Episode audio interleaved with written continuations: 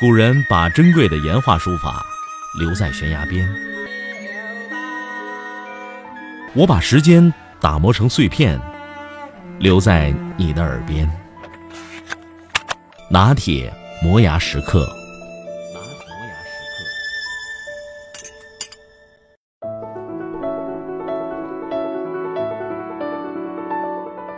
伟大究竟是怎样成就的？伟大的力量究竟在哪里？决定伟大的是两个最根本的力量，一是时间。有句话说，伟大是时间的函数，随着时间的推移，决定这件事的价值。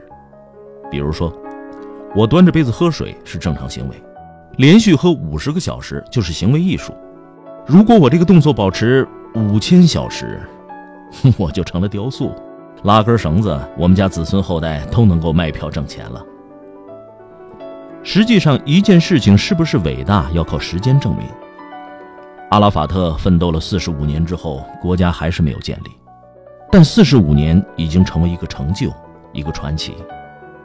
这四十五年是一个阶梯，所以，当你做一件你希望它变伟大的事情的时候，你首先要考虑你准备花多少时间。如果一年，绝对不可能伟大，二十年就有机会了。我们说坐牢，曼德拉坐了二十年牢，这段牢狱生活逐渐成就了他的伟大，而坐两年牢的都不见了。所以做任何一件事情，时间是最重要的。在时间的过程中，你会发现聪明人和笨人在相互转化。当所有聪明人都会去做一件事情的时候，就会成为一个愚蠢的决策，因为所有聪明人都看见了机会，都想赚快钱。这里的竞争就会变得超强。当一百个聪明人都会竞争一个都看得见、看得清的事情的时候，这里面就没有了成功的机会。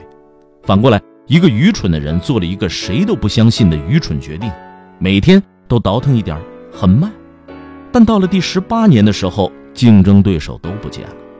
到第二十年的时候，成功了。成功的机会几乎是百分之百。时间是聪明和愚蠢不断的颠倒，愚蠢的人靠时间变得聪明，而聪明人想偷懒节省时间，使自己做了愚蠢的事儿。所以，伟大的人常常一开始就做了一个被人们认为愚蠢的决定，但他用十足的耐心，靠时间颠覆了是非的标准。另外一个决定伟大的力量就是跟谁一起做。你花了很长的时间，但不是和伟大的人在一起做这件事情，就会沦为平凡，和英雄无关。我在纽约做世贸项目的时候，有一个非常深的印象：什么是创造历史？就是在伟大的时刻、伟大的地点和一群伟大的人做一件庸俗的事儿，具体行为都很庸俗。只是时间、人物、场合是伟大的，结果这些庸俗的事儿改变了历史。相反，普通人是在平凡的时间、平凡的地点和平凡的人说着伟大的事情，不改变任何社会，也不改变任何人。要想成为伟大的人，要选择伟大的时机、伟大的伙伴。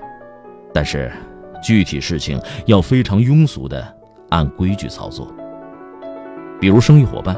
是和微软做还是和万通做呢？